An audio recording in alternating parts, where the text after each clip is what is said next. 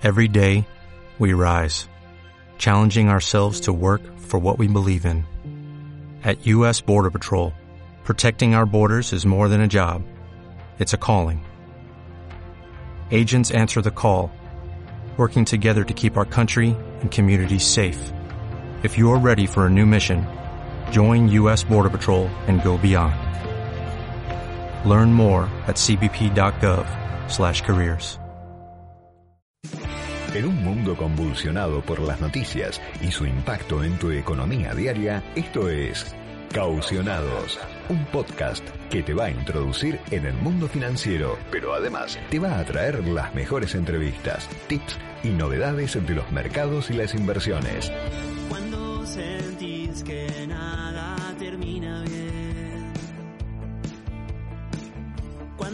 sentís que siempre te toca perder. Empezá de nuevo. Empezá otra vez. Nunca te Hola amigos, ¿cómo andan? ¿Todo bien? Espero que sí. Este es el- un nuevo episodio en la temporada número 2 de Caucionados y estás ahí porque querés escuchar y querés aprender de finanzas. Empezá otra vez, empezá de nuevo, no lo dejes caer.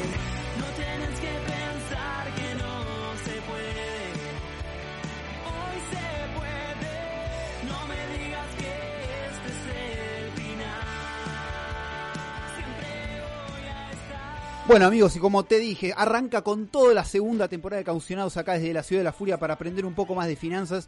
Este, y arrancamos con una bomba, así, este, la segunda temporada. Y esta bomba está del otro lado, es gerente de research este, en InView, nada más y nada menos. eh, una nueva leak eh, que va, no, no, tan nueva, ¿no? Este, ya tiene, ya tiene su tiempito, pero vamos a hablar con él en línea. Y está del otro lado, Diego Martínez Bursaco. ¿Cómo estás? ¿Estás ahí? ¿Me estás escuchando? Sí, que haces, Hernán. Muchas gracias por la invitación. Bueno, este, la idea del podcast este es eh, educar un poco a las personas, que comprendan, que entiendan, eh, que, que tomen conocimiento ¿no? de lo importante que es invertir, pero también dónde invertir. Y para eso te llamamos a vos. Bueno, eh, tarea, tarea difícil se las hay. Eh, una de las primeras cosas que siempre le decimos a los inversores y a los asesores financieros es tratar de pensar las inversiones eh, con una perspectiva de largo plazo, independientemente de, de esta coyuntura que estamos viviendo que es este, muy este, cambiante, con muchísima información arriba de la mesa, no solamente en la Argentina, sino a nivel global, y que si uno trata de hacer inversiones en función de este ruido, como decimos nosotros, generalmente eh, toma muy malas decisiones para, para el objetivo de la inversión, una estrategia más de largo plazo. En ese sentido, creo que hay que enfocarse quizás en las cuestiones más estructurales, ¿sí? tratar de sacar todo lo que es eh, secundario eh, para la toma de decisiones y en función de eso identificar dónde hay valor más allá de las cuestiones coyunturales. Eh, Diego, para, para o para vos, eh, el, el tema estructural y económico en Estados Unidos, ¿terminó o sigue? Bueno, es una buena, una buena pregunta. A ver, eh, una de las cuestiones centrales que, que trajo la pandemia respecto a este, lo que no teníamos antes de este evento fue la inflación en los, en los países desarrollados, ¿sí? Eh, y Estados Unidos está navegando una inflación aproximadamente del 8% interanual cuando venía eh, con una inflación entre el 2 y 3% antes de la pandemia. Y eso obviamente descolocó muchos planes de inversión eh, y eso trajo también muchísima aversión al riesgo, es decir, muchos inversores comenzaron a este, plantearse si esto era un fenómeno transitorio o estructural y en función de eso también, este, bueno, el Banco Central de los Estados Unidos, que es la Reserva Federal, eh, comenzó a subir las tasas de interés bastante agresivamente. Y cuando suben las tasas de interés en Estados Unidos, eh, le pega a todos, este, a todos los mercados del mundo, ya sea los mercados de deuda, el mercado de acciones.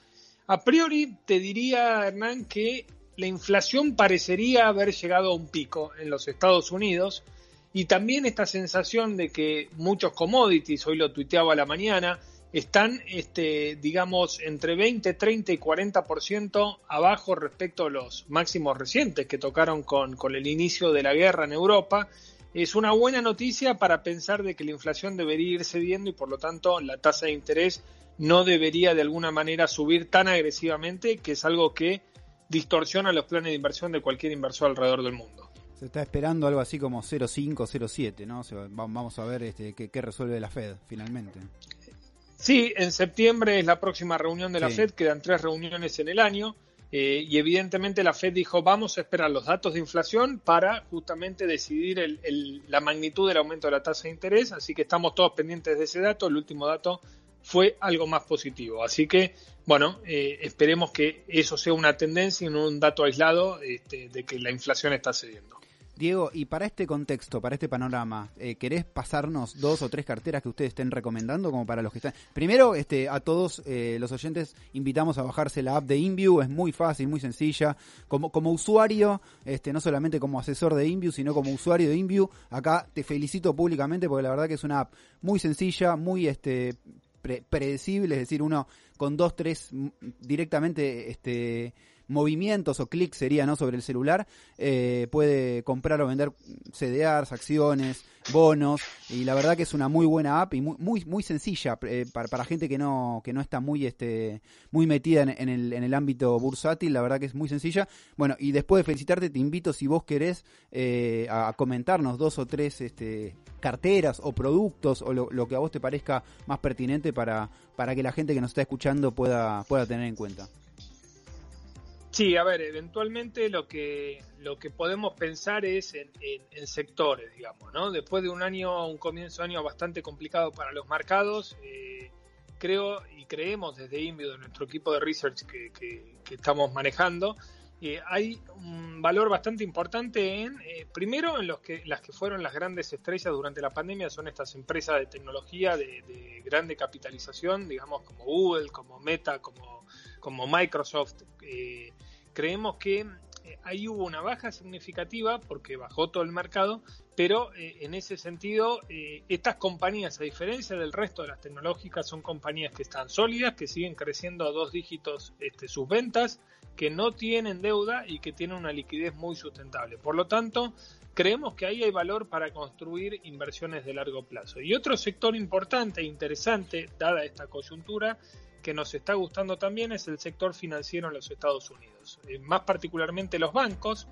Eh, los bancos eh, no tienen exposición a deuda europea o deuda rusa, eso es un punto a favor, están relativamente baratos respecto a su historia.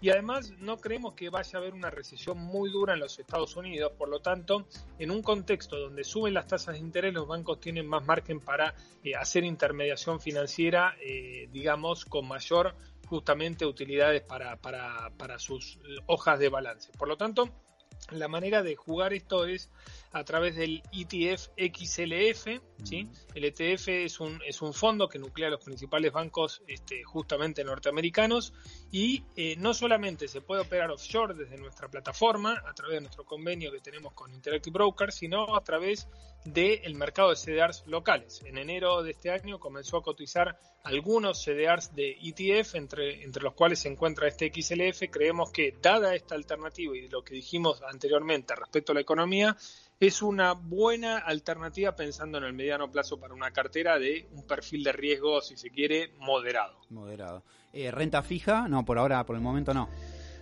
Mira, renta fija lo que estamos viendo es que los bonos argentinos tienen eh, mucha volatilidad y riesgo.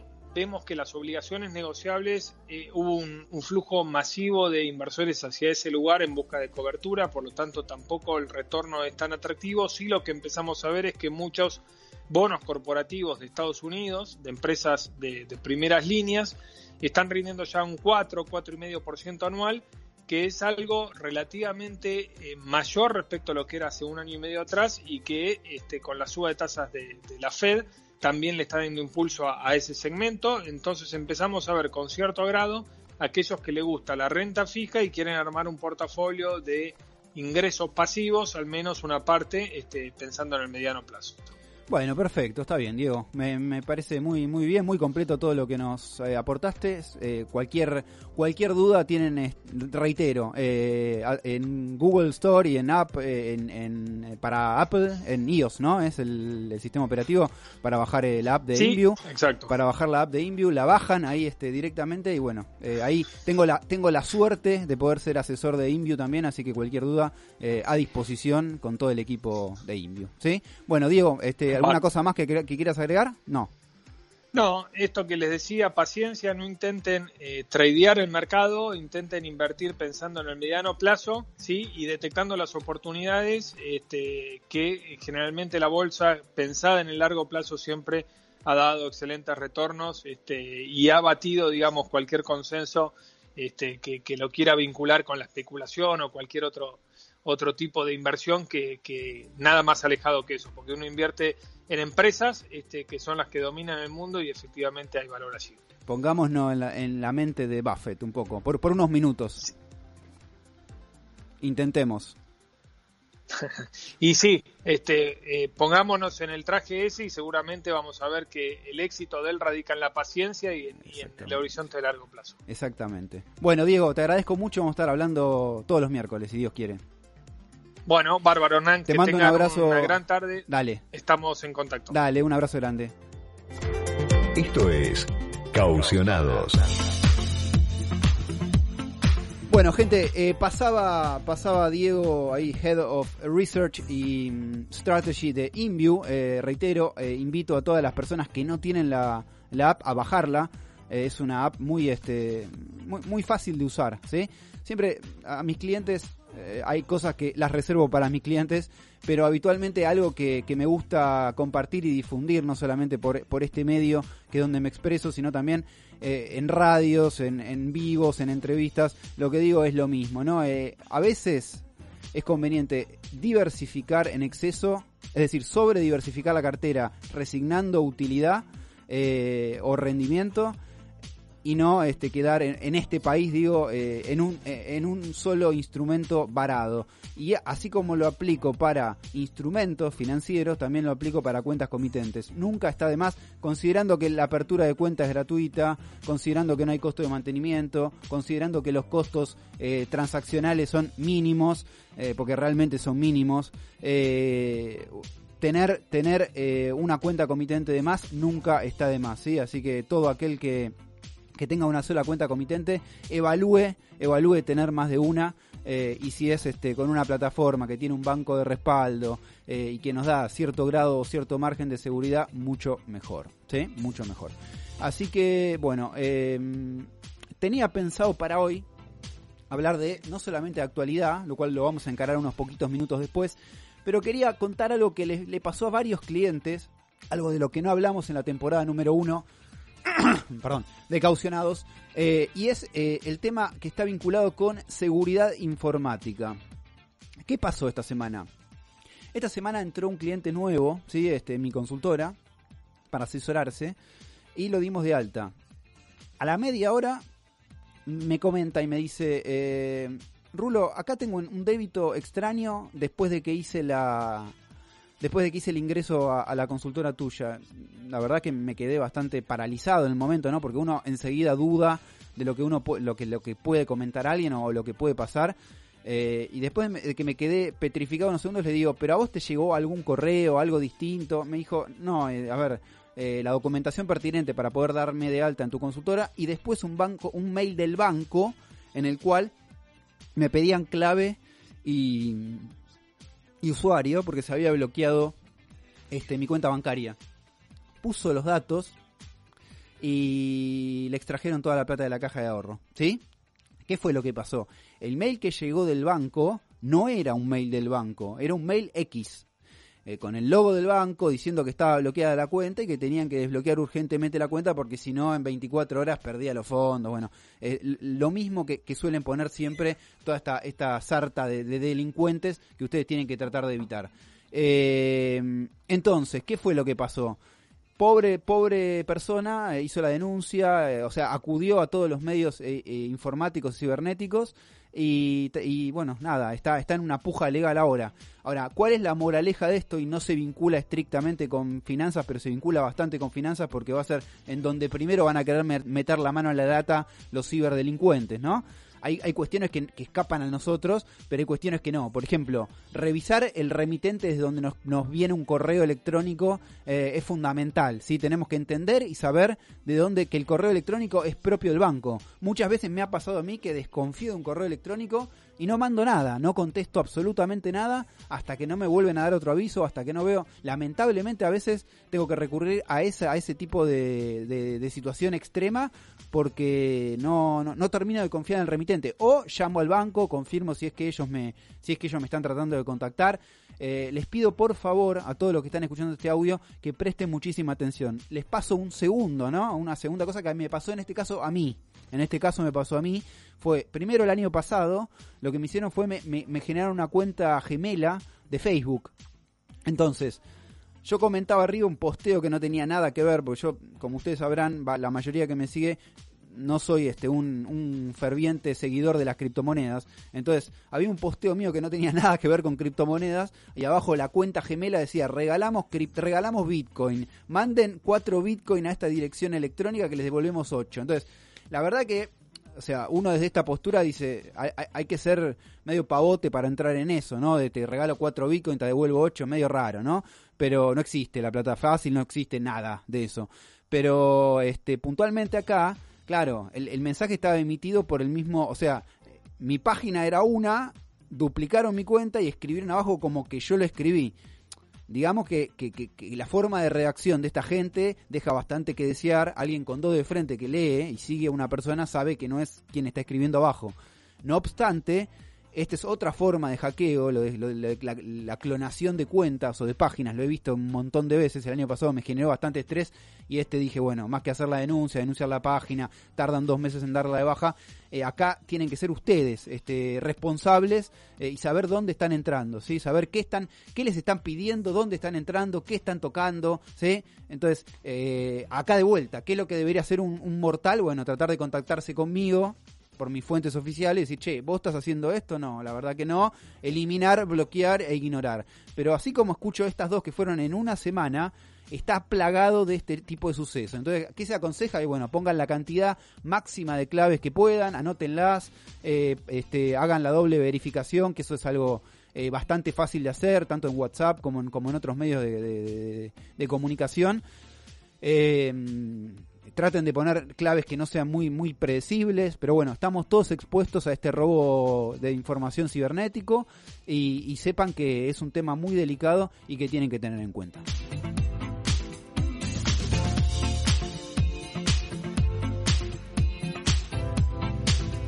Esto es Caucionados.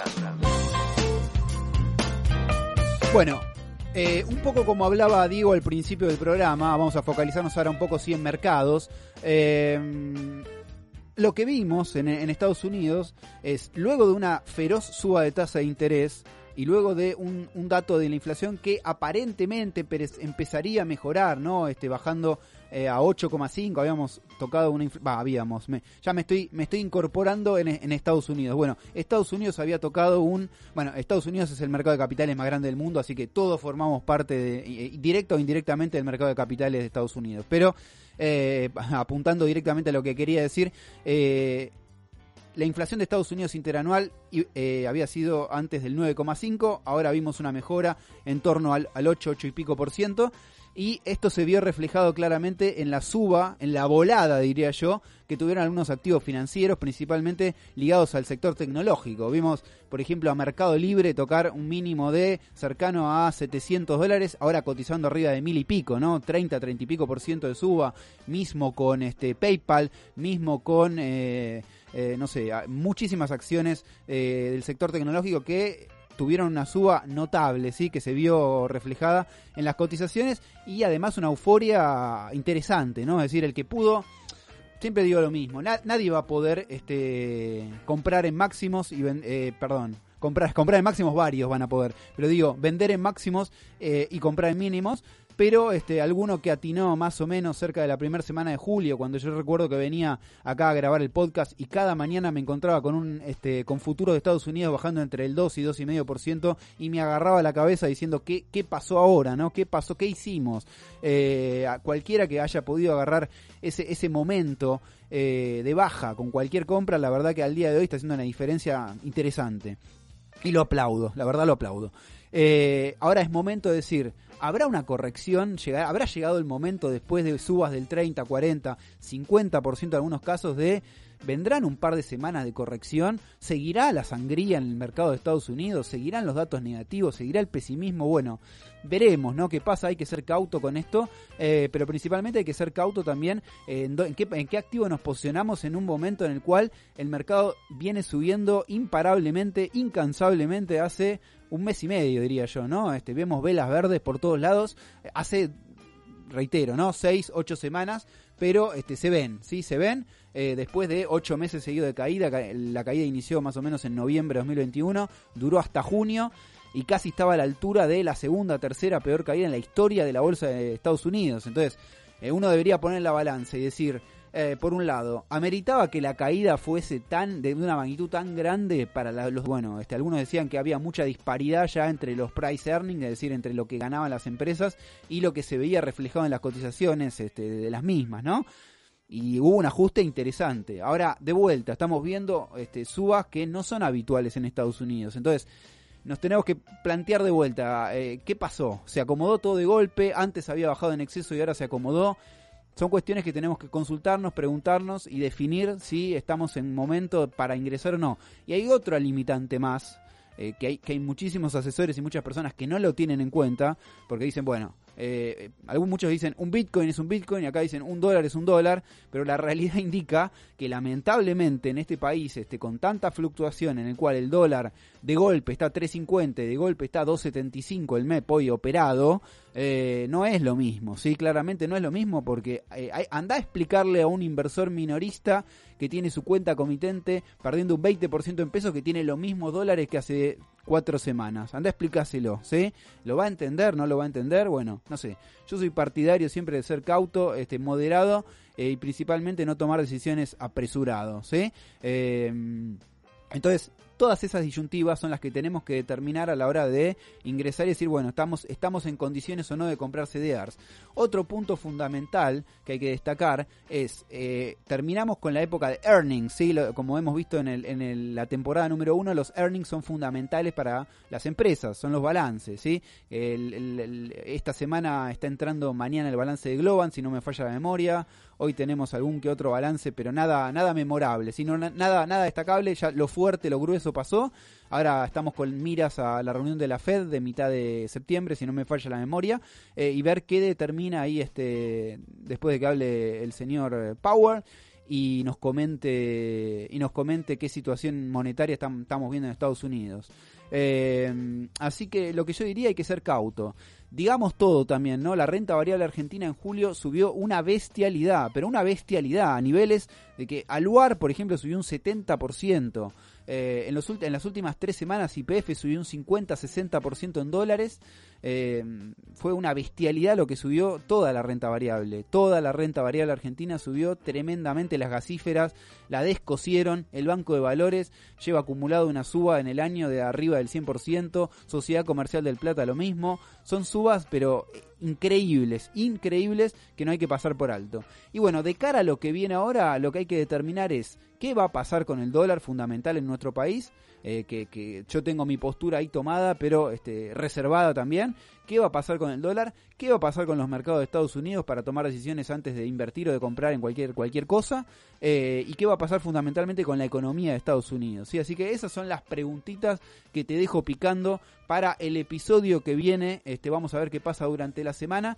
Y eh, nada, este, no, mi recomendación es nunca te desdolarices, acordate de, diversificar siempre, aunque, aunque recordá la frase, eh, las raíces no llegan al, infierno y los árboles no llegan al cielo, eh, pero te dejo para la semana que viene esta, esta preguntita de ¿Qué, va, ¿Qué te parece que va a pasar con el mercado norteamericano si recorto o no? ¿Qué te parece que va a pasar con el dólar en Argentina? ¿Y qué te parece que va a pasar con la economía fundamentalmente? ¿no? ¿Qué estrategia puede tomar localmente el gobierno para salir a recaudar o a juntar o por lo menos a no perder más reservas? Y a nivel mundial, ¿qué va a pasar eh, con la suba de tasas de la Reserva Federal? ¿sí? Así que bueno, gente, eh, este programita fue cortito, al pie lo que necesitas saber para toda la semana y lógicamente nos encontramos la semana que viene a las 9 de la mañana, Dios mediante en un nuevo programa de Caucionados. Muchas gracias y hasta la semana que viene. sentís que nada termina bien. Cuando sentís que siempre te toca perder. Empezá de nuevo.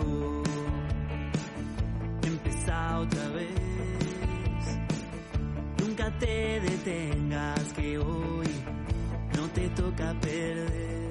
Esto fue Caucionados, un programa hecho por y para inversores. Recordá que nos podés escuchar por los canales oficiales de FM Millennium, en su página web y Spotify, todos los miércoles. Hasta la semana que viene.